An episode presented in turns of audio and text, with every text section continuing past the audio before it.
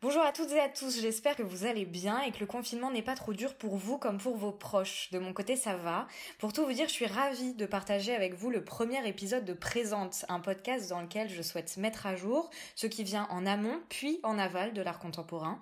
Mes questions ne porteront donc pas sur les œuvres en elles-mêmes, mais sur toutes les réflexions et les doutes qui gravitent autour de celles-ci. Car ici, je m'intéresserai d'abord à la manière dont la vie de mon invité impacte son travail, puis à l'inverse, à la façon dont son travail vient impacter sa vie.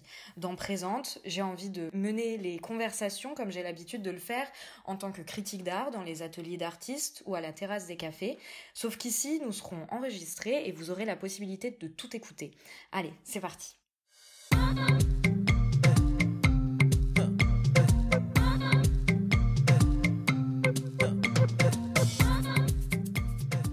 Pour le premier épisode de Présente, j'ai proposé à Marion Monique d'être mon invitée. D'abord parce que c'est mon amie et que j'avais envie de commencer avec une personne qui sait à quel point je peux être stressée de vous présenter ce podcast. Mais si j'ai voulu que Marion inaugure Présente, c'est aussi parce que je suis immensément fan de son travail. Je l'ai rencontrée en 2018 à Tarbes alors qu'elle était encore étudiante à l'école supérieure d'art des Pyrénées. C'est l'artiste Nicolas Dauban que je salue et remercie encore aujourd'hui qui nous a présenté. Marion Monique, je vais seulement t'appeler Marion déjà puis je vais commencer par te remercier d'avoir accepté mon invitation à participer au premier épisode de Présente. Merci. Et c'est parti. Marion, ça va? C'est pas trop dur ce confinement euh, T'as réussi à, trouver ton rythme? Bon, d'abord, bonjour Camille, bonjour à tous et merci pour l'invitation. Donc, comme tu sais, euh, ben moi je suis à 7 chez moi où j'ai l'immense chance d'avoir un atelier. Donc ce confinement finalement il n'est pas si désagréable que ça et il devient plutôt un temps précieux où j'ai la possibilité et le temps d'investir mon travail d'une nouvelle manière.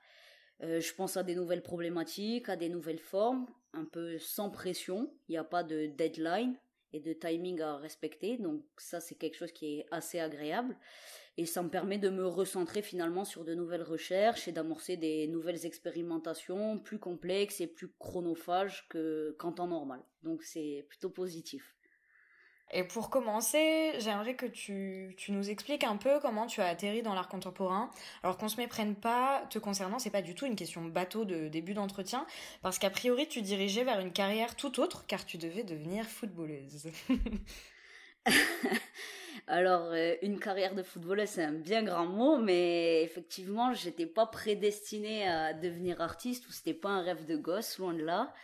Euh, après le sport études, j'ai fait le choix en fait de me diriger plutôt vers des études de communication et de graphisme. Mais à la fin de ma licence de design graphique, j'ai suivi un précieux conseil qui était de tenter les beaux arts.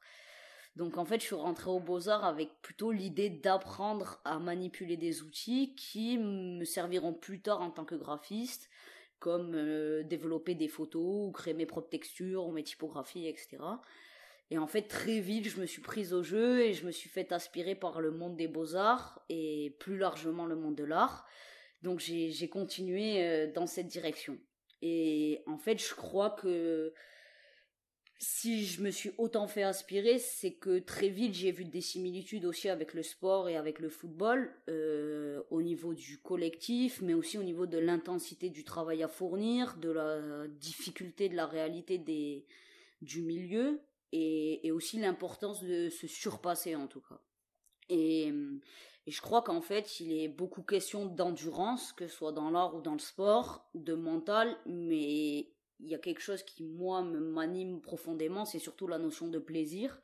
Et en fait, je vais à l'atelier avec la même envie que j'avais d'aller sur le terrain de foot, et, ça, ça reste quelque chose qui est très important et, et qui fait que l'art euh, me fait vivre.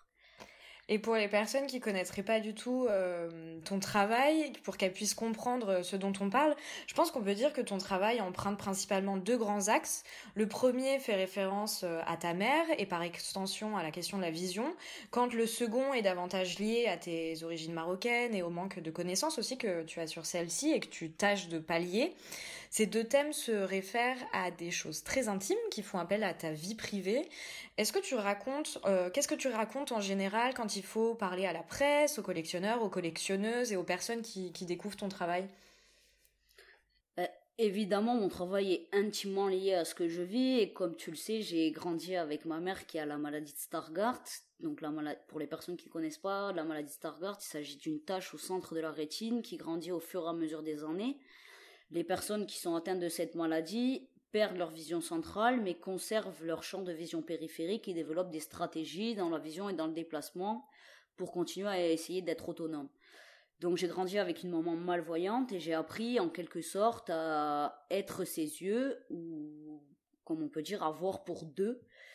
Et en, en vivant ça, je me suis toujours interrogée sur sa vision, sur ce qu'elle voyait vraiment. Et pendant longtemps, par exemple, je me suis amusée à flouter ma vue en forçant sur mes yeux, pensant que je pouvais reproduire cette vision. Je me suis toujours demandé si elle voyait les couleurs comme moi, si l'herbe du terrain était aussi verte, ou comment elle faisait pour voir par exemple les reflets sur les pistes de ski.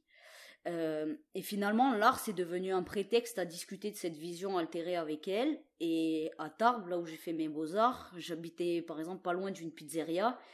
Et en passant devant un, devant un soir avec ma mère, je lui ai demandé ce qu'elle voyait de cette enseigne lumineuse. Et hum, elle m'a dit donc cette enseigne elle était verte et rouge euh, c'était la pizzeria s'appelait le radis noir et sa réponse ça a été de, me dire je vois un nuage coloré où les deux couleurs se mélangent s'entremêlent et viennent former une, former une troisième couleur au centre et de là est venue l'idée de faire la pièce chroma que tu connais qui est finalement intimement liée et à cette histoire et qui par le titre fait référence à Derek Jarman qui a perdu la vue suite au sida et qui a écrit sur cette expérience de la couleur. Donc en fait toutes mes œuvres qui sont plutôt liées à cet axe de la vision, ils, viennent prendre un point d'ancrage dans mon histoire intime. Donc en fait c'est vraiment des dialogues que je crée entre ma propre réalité, mon environnement, mes histoires personnelles, mais à la fois qui sont liées à une mémoire collective où les gens, quand ils sont face à mes installations, peuvent se raconter toute autre histoire que mes histoires intimes. Et, en fait, c'est ça qui m'anime aussi, c'est de venir exactement de la même façon que dans le dialogue avec ma mère, créer des entre-deux entre ce que moi je peux créer ou ce que moi je vois et ce que les personnes ressentent et voient. Et, et en fait, c'est cet entre-deux qui, qui, je pense, fait partie intégrante de mes œuvres. Et justement, quand tu parlais de, dialogue, il y a donc la question de la vision dans ton travail, mais il y a aussi le deuxième axe qui, lui, porte davantage sur le Maroc. Il faut savoir que tu as des origines marocaines, que tu as découvertes assez tardivement dans ta vie. En 2016, si je dis pas de bêtises, tu décides donc de partir bosser là-bas. Les œuvres que tu, qui voient le jour lors de cette résidence me touchent particulièrement personnellement parce que je trouve qu'on décèle dans chacune d'entre elles une grande humilité, si ce n'est de la timidité, si je puis dire, dans la manière dont tu les as conçus, on voit qu'à l'époque où tu les as faites, tu étais dans une, une espèce de quête intérieure. On sent vraiment que tu es parti faire cette résidence avec un regard occidental dont tu avais euh, plus ou moins conscience et que tu t'es confronté à une culture qui était censée être la tienne mais qui t'était encore relativement inconnue. Comment tu dealais justement avec tous ces ressentiments? Ben, exactement comme dans mon axe de la vision, l'art c'était c'est devenu aussi un prétexte à comprendre mes origines marocaines et d'aller là-bas c'était vraiment de vivre de nouvelles expériences et surtout de comprendre cette culture qui finalement est en même temps la mienne et en même temps ne l'est pas parce que je l'ai pas vécu dans mon éducation familiale. Donc pendant cette résidence au Maroc, j'ai vécu dans deux endroits. J'ai vécu à Tiznit, donc au sud du Maroc, où j'avais été invitée par un artiste marocain euh, qui a fait les arts déco de Strasbourg, qui est Mohamed El Mourid, que je remercie encore aujourd'hui pour cette expérience.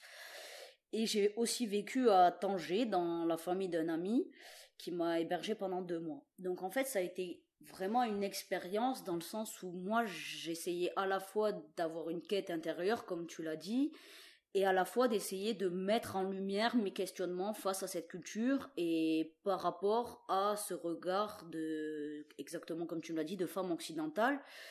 Et finalement, je me situe, comme je le disais tout à l'heure, dans un entre-deux.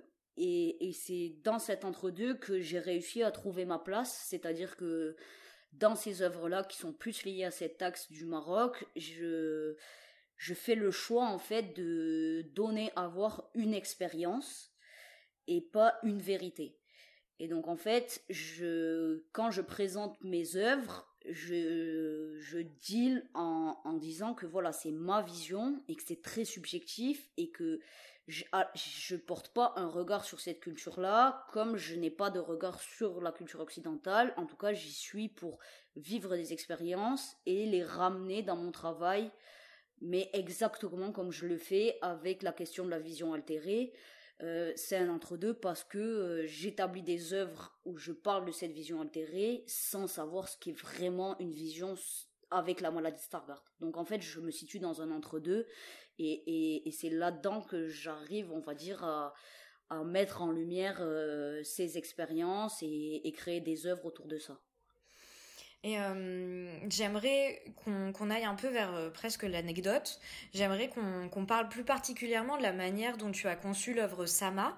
Je vais rapidement la décrire pour que pour qu'on puisse euh, comprendre un peu mieux de quoi je parle et, et ensuite je te demanderai de nous expliquer comment elle t'est venue. Sama, ce sont trois cocottes minutes qui sont posées à même le sol et qui tournent silencieusement, chacune à leur rythme parce que tu as placé sous chacune d'entre elles un, un, moteur. Ces cocottes minutes, ce sont des allégories de situations féminines que tu as rencontrées. Est-ce que tu peux nous expliquer tout ce qui vient en amont de cette pièce et le cheminement intellectuel que tu as fait pour, euh, pour, pour y arriver en fait? Donc en fait, Sama, c'est une pièce qui a été, euh, on va dire, pensée euh, lors de mon deuxième voyage à Tanger, où je vivais donc dans cette famille marocaine et où j'étais à la fois considérée comme une femme et comme un membre, voire un enfant de la famille. Donc dans cette famille, j'avais pas le droit de faire toutes les tâches quotidiennes, c'est-à-dire que je pouvais pas faire la vaisselle, je pouvais pas faire mes lessives, pas faire le ménage, en tout cas, je pouvais pas aider réellement au travail de la maison. Donc il était question de c'était très compliqué parce qu'il était question à la fois de comprendre la culture, de comprendre la vie de cette famille sans pour autant pouvoir y entrer réellement dedans. Donc en fait, je suis passée par le biais de la vidéo, qui est quelque chose de, qui était quelque chose d'assez nouveau dans mon travail, et, j'ai choisi de filmer ces femmes dans leur quotidien et notamment dans la cuisine, qui était la pièce principale de la maison, qui était le noyau de la maison. Donc quand j'ai filmé ces femmes et que j'ai revisionné ces vidéos à mon retour de résidence, j'ai finalement apparenté leurs déplacements et leurs gestes à de la danse. Et dans cette question de la danse m'est venue la, question de l'émancipation, parce qu'en fait la, cuisine là-bas est, à considérer dans, une succession de jours, de repas, et finalement elle, elle régit le rythme de la vie de ces femmes. Et il y avait une question qui, qui me prenait vraiment à cœur quand, quand j'étais au Maroc, c'était de savoir si finalement, est-ce qu'elles étaient pleinement heureuses de passer la majorité de leur temps à cuisiner, ou est-ce que finalement c'était un fardeau Et je, je, les interroge face à cette situation et, et je me rends compte qu'il n'y a pas de vérité et que c'est très subjectif les réponses qui vont me revenir. Et donc en fait, je me rends compte que finalement cette cuisine, c'est aussi un lieu où il se passe des choses qui n'existent pas en dehors de, de ce lieu géographique qui est la cuisine. C'est-à-dire que les femmes sont entre elles, elles parlent de, de choses dont elles parleraient pas euh, avec d'autres membres de la société ou avec la présence d'un homme par exemple.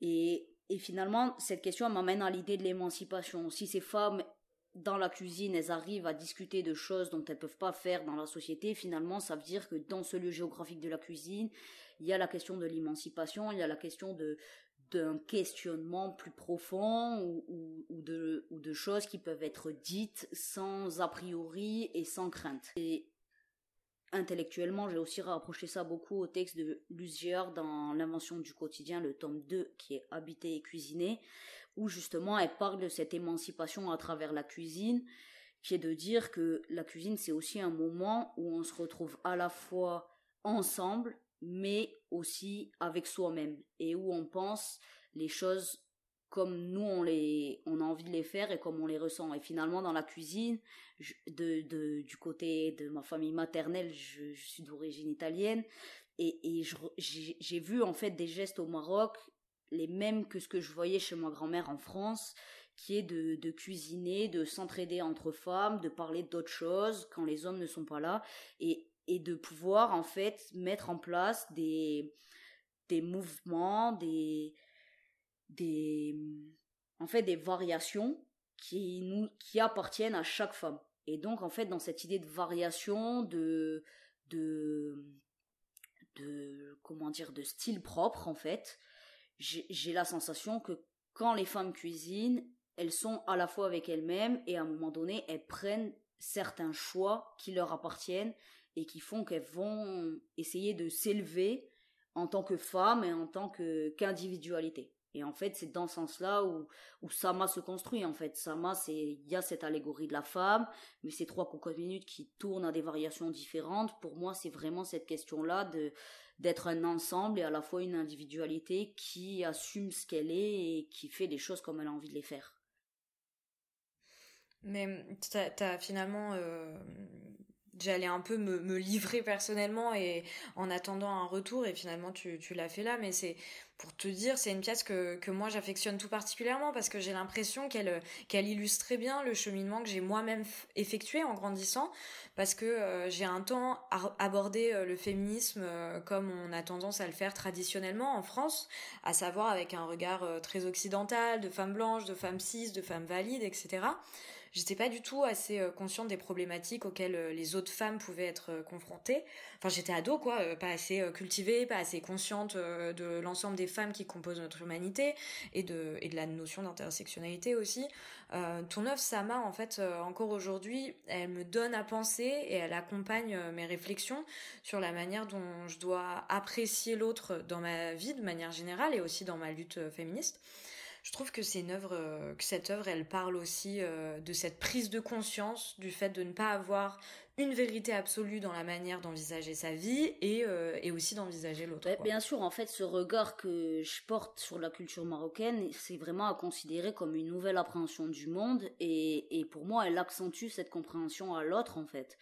Et, et c'est vrai, réellement l'enjeu de cette résidence, c'est-à-dire de comprendre la culture et à la fois à travers ce regard occidental, mais également en étant moi-même intimement lié à cette culture. Et je crois, et tu le sais, que ces relations interculturelles, elles, sont nécessaires à l'existence de ma propre euh, identité. Euh, souvent, euh, pour anecdote, on pose la question de mon accent, et, et, et, je dis mon accent, il est rhizome en fait. Il vient de, il vient de plein de choses différentes et, et je pense que c'est ça aussi qui fonde l'autre et, et c'est en tout cas comme ça que dans ma vie j'essaye d'appréhender l'autre en, me disant que que l'autre est une extension de tout le monde en fait et, et qui ne peut être autre qu'en prenant de chacun. Donc euh, donc en fait moi pour moi c'est c'est aussi tout ça et, c'est dans dans cette dans cette euh, idée que j'aborde cette question-là. Et en fait, cette question, elle arrive à moi par la cuisine. Peut-être parce qu'au Maroc, je me retrouve dans ce lieu géographique, mais parce qu'en fait, quand je suis là-bas, ça fait aussi sens de, de tout le temps de mon enfance que j'ai passé dans la cuisine de ma grand-mère ou, ou avoir ma mère avec la cocotte minute, etc. Et en fait, c'est l'autre qui me révèle cette image-là, mais en fait, cette image-là, elle fait déjà partie de moi. Et, donc, je crois que c'est comme ça un petit peu que, que les choses, se construisent. Bah voilà, je l'aime toujours un peu plus cette œuvre. Il suffit qu'on en reparle en plus pour. Euh, enfin, c'est trop fort. Merci. Et, euh, et je profite euh, du fait qu'on parle de, de, la manière dont on envisage nos vies pour euh, aborder la, la deuxième et dernière partie de ce podcast que je souhaite consacrer aux problématiques qui entourent la, la carrière d'artiste. Aujourd'hui, tu vis et tu travailles à Sète, en Occitanie. C'était un vrai choix de ta part de vivre en région et non pas à Paris tu avais euh, fait un choix assez similaire pendant tes études en prenant la décision d'être euh, à l'école supérieure d'art des Pyrénées à Tarbes et non pas à la Villa Arson. Euh, cette école à Tarbes, c'est une des plus petites écoles d'art de, France. Pourquoi ces choix et ce refus d'aller dans les grands centres Et surtout, maintenant que tu es installé, est-ce que tu peux dire que c'est possible d'envisager de commencer sa, carrière d'artiste en tant que jeune créatrice euh, loin des centres névralgiques de l'art contemporain? Alors bien sûr, c'est un vrai choix pour moi de rester en région, comme de faire une petite école d'art, d'être à Tarbes et de refuser d'aller à la villa. C'est vrai, c'est vraiment un choix personnel. mais je crois qu'en fait j'ai toujours eu tendance à m'écouter et, et, en fait j'ai besoin d'avoir un confort de vie qui me permet de me sentir bien là où je suis pour euh, avoir des relations presque finalement familiales avec les gens que je côtoie, que ce soit aussi bien les artistes que les directeurs de centres d'art ou les conseillers de la DRAC ou je ne sais quoi. Et, donc en fait c'est tu vois, rester à Tarbes, c'était aussi ce choix-là d'être dans une petite école familiale où les gens se connaissent à tel point que on peut se retrouver à parler de l'art en soirée ou euh, presque faire des soirées en faisant de l'art ou je sais pas quoi et en fait d'essayer de limiter les les frontières en fait entre entre les relations qu'on peut avoir et le travail. Et, donc oui là par exemple je fais le choix d'être installé à 7 depuis un an maintenant euh, depuis ma sortie du diplôme. Et cette position géographique je la choisis aussi dans l'idée où en fait ça me permet à la fois d'avoir un atelier avec un confort de vie euh, et en même temps le, choix de 7 euh, je, vais être honnête avec toi c'est 7 ça fait partie de la région Occitanie Tarbes c'est dans la région Occitanie en fait c'est les deux extrêmes dans la région Occitanie et ça me permet en fait de continuer à développer mon réseau au sein de cette région en conservant le réseau que j'ai pu faire au sein de l'école mais en l'ouvrant plutôt vers Montpellier voire vers Nice et, ainsi de suite. Et en fait, tu vois, ta rencontre a fait que euh, y a eu des opportunités sur Paris et, c'est très facile pour moi. Euh, si tu me dis demain je dois venir sur Paris, euh, tu sais que je peux être là. Et, comme toi, tu m'as dit demain je viens à Toulouse et t'étais là. Et, et, en fait, c'est aussi c'est aussi dans cette manière-là que que je conçois ma vie d'artiste, c'est-à-dire que je veux bien être artiste et je sais que c'est un milieu difficile mais je veux pas j'ai besoin d'avoir un confort de vie et j'ai besoin d'avoir quelque chose qui qui m'anime, qui puisse m'animer aussi en dehors de l'art. Et euh, du coup, tu, enfin très brièvement, mais tu pourrais aller jusqu'à le conseiller à des jeunes artistes? Enfin, tu pourrais euh, euh, dire que, enfin, en tout cas, c'est faisable et. Bien sûr. Et il faut pas courir à Paris dès qu'on a fini son école à Nantes, à, à enfin que sais-je quoi, à Perpignan ou voilà. En fait, ce que je crois fondamentalement, c'est que chacun doit faire comme il le sent et c'est vrai que moi je sentais pas d'aller à Paris, mais je, je vraiment je suis, je pourrais très bien conseiller et je le fais souvent à des jeunes artistes ou des étudiants euh, typiquement de faire Tarbes parce que certes ça n'a pas une renommée sur notre CV comme la Villa Arson comme les Beaux Arts de Paris ou que sais-je, mais en fait c'est c'est je crois que il y a des il y a des choses qui se passent dans les petites structures ou dans les petites écoles qui sont pas possibles ailleurs. Et en fait, souvent on dit ouais, mais tu vois, si tu es dans une petite école, t'auras pas tel atelier ou tel atelier, si tu es dans une grande ville, t'auras pas tel collectionneur ou tel galeriste. En fait, je crois fondamentalement que là où il n'y a pas, eh ben en fait, il y a plus de choses qui peuvent se faire et que tout est à construire. Et je préfère partir d'une je sais pas comment dire dans une base où il y a rien et construire les choses avec des artistes, avec des, des gens qui ont rien à voir avec l'art. En tout cas, construire des choses, ça m'anime beaucoup plus que aller dans des endroits où les choses sont déjà faites et où moi, je vais devoir me modeler à rentrer dans ces, ces choses préconçues, entre guillemets. Donc, évidemment que je pourrais conseiller à, des jeunes artistes qui finissent leurs études de pas forcément aller à Paris s'ils n'en ont pas réellement l'envie et qu'ils en ressentent pas le besoin. En fait, je pense que le vrai secret, et c'est pas un secret d'ailleurs, c'est qu'en fait, ce qu'il faut se dire, c'est qu'il faut être mobile et qu'il faut être présent et, et qu'il faut être euh, là sincèrement avec les gens et que les choses elles se feront si on a envie qu'elles se fassent et, et que c'est pas et que aller à Paris, euh, ça veut pas dire que tu auras un atelier, que tu auras une galerie, que tu auras plein de choses. En fait, ça veut rien dire du tout. C'est juste t'es à Paris, t'es là où ça se passe, mais peut-être qu'il se passera rien pour toi. C'est bien, ça me fait plaisir que tu dises tout ça. Donc force à vous, euh, ceux qui font pas les beaux-arts de Paris ou les arts déco de Paris, c'est bien aussi et soyez fiers. Peut-être pas aussi chauvin ou chauvine que Marion, mais force à vous. Euh, pour finir, je vais te poser une question que je poserai systématiquement à chacun et chacune de mes invités. Est-ce que aujourd'hui tu réussis à vivre de ton travail d'artiste? Et sinon, quels sont euh, quels moyens t'as trouvé pour gagner des sous? Parce que c'est bien de ça dont on parle euh, tout de suite. Comment tu t'en sors? Alors, euh, alors j'ai fait le alors tout d'abord j'ai toujours fait le choix en sortant des beaux-arts, de ne jamais faire de travail alimentaire. Et en fait, le fait de ne pas vivre à Paris, c'est aussi ça. C'est que je peux payer mon loyer sans aller travailler à Bio, c'est bon. Et ça, c'est quelque chose qui est très précieux pour moi. Donc, euh, à l'heure actuelle, comme je t'ai dit, j'ai un atelier. J'ai la chance de ne pas payer mon atelier parce que c'est des ateliers de la ville. Euh, donc déjà, ça me fait un loyer en moins. Et euh, concrètement, je navigue entre des résidences où je suis payée évidemment, euh, des expositions et en fait je fais un vrai choix radical qui est de ne pas postuler sur des appels à projets où il n'y a pas de rémunération. Alors c'est aussi à prendre avec des pincettes parce que bien sûr que j'ai fait des projets où il n'y avait pas de rémunération. Euh, encore il y a deux mois je suis montée à Paris euh, il n'y avait pas de frais de transport, il n'y avait pas d'hébergement, il n'y avait pas de rémunération. Donc quand je fais ce choix-là de monter à Paris, bah, tout simplement, je vais faire des covoiturages, je vais remplir ma voiture et je vais essayer de me démerder pour au final, ce qui est véridique, payer 20 euros mon aller-retour euh, Paris 7. Euh, donc voilà, donc en fait je fais des choix qui, moi, n'amputent pas euh, mon ma partie financière et à la fois d'autres choix où je vais récupérer de l'argent assez facilement, c'est-à-dire voilà, faire soit des résidences, soit faire des, des conférences.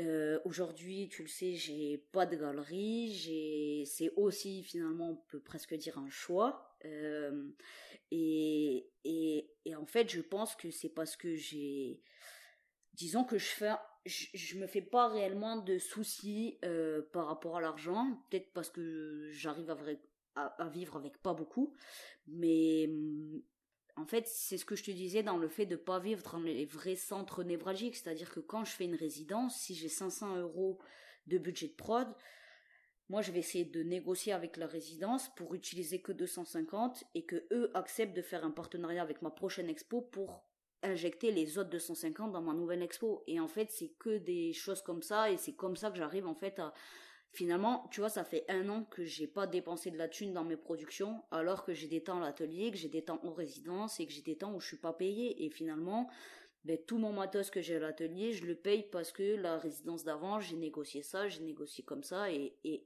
donc voilà. Donc aujourd'hui, j'arrive à vivre de mon travail artistique et euh, tu parles de moyens et en fait, il faut vraiment trouver des moyens et des stratégies pour arriver à, produire et à, et à, et à faire des choses sans forcément avoir de l'argent ou sans forcément euh, être dépendant de ça. En tout cas, j'essaye de pas dépendre euh, de, de cet aspect financier et on en parle beaucoup dans l'art de cet aspect financier. J'essaye de me tenir assez loin de ce truc-là. Ça paraît assez euh, idéaliste, mais pour l'instant c'est comme ça que je vis et j'essaie de faire ça un peu au jour le jour et pour l'instant, c'est comme ça que ça se passe. Mm, mm.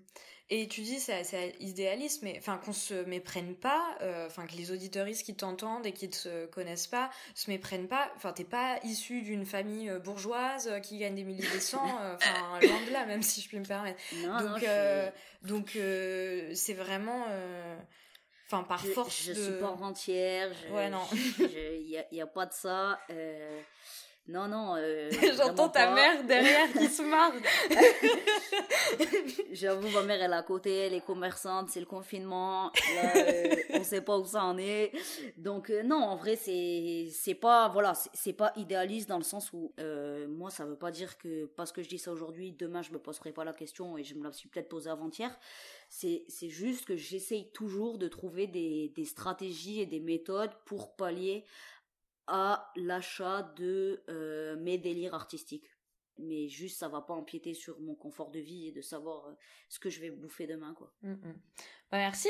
Euh, c'était euh, le premier épisode de Présente. Merci de l'avoir écouté. Merci Marion d'avoir accepté de discuter avec moi malgré les conditions extrêmes d'enregistrement. Je remercie également Tom DeLangle d'avoir euh, créé le visuel de Présente et à David Walters d'avoir accepté que j'utilise sa musique pour le générique. J'espère que ce format vous plaira. N'hésitez pas à me dire ce que vous en pensez, à m'envoyer des messages pour me dire ce qui vous a intéressé ou pas d'ailleurs. C'est Camille Bardin sur tous les réseaux. Je mettrai un maximum d'informations sur, sur Marion, sur son travail, euh, les différents visuels des œuvres dont on a pu euh, parler rapidement sur les différentes plateformes sur lesquelles je posterai ce podcast. Je ne sais pas encore où, mais on verra et on va s'organiser au fur et à mesure. Je vous préciserai tout cela au fil des épisodes. Pour, la, pour le prochain épisode de Présente, j'accueillerai Camille Jutier. on parlera sûrement d'autisme, de normes et de déconstruction. On verra encore au fur et à mesure.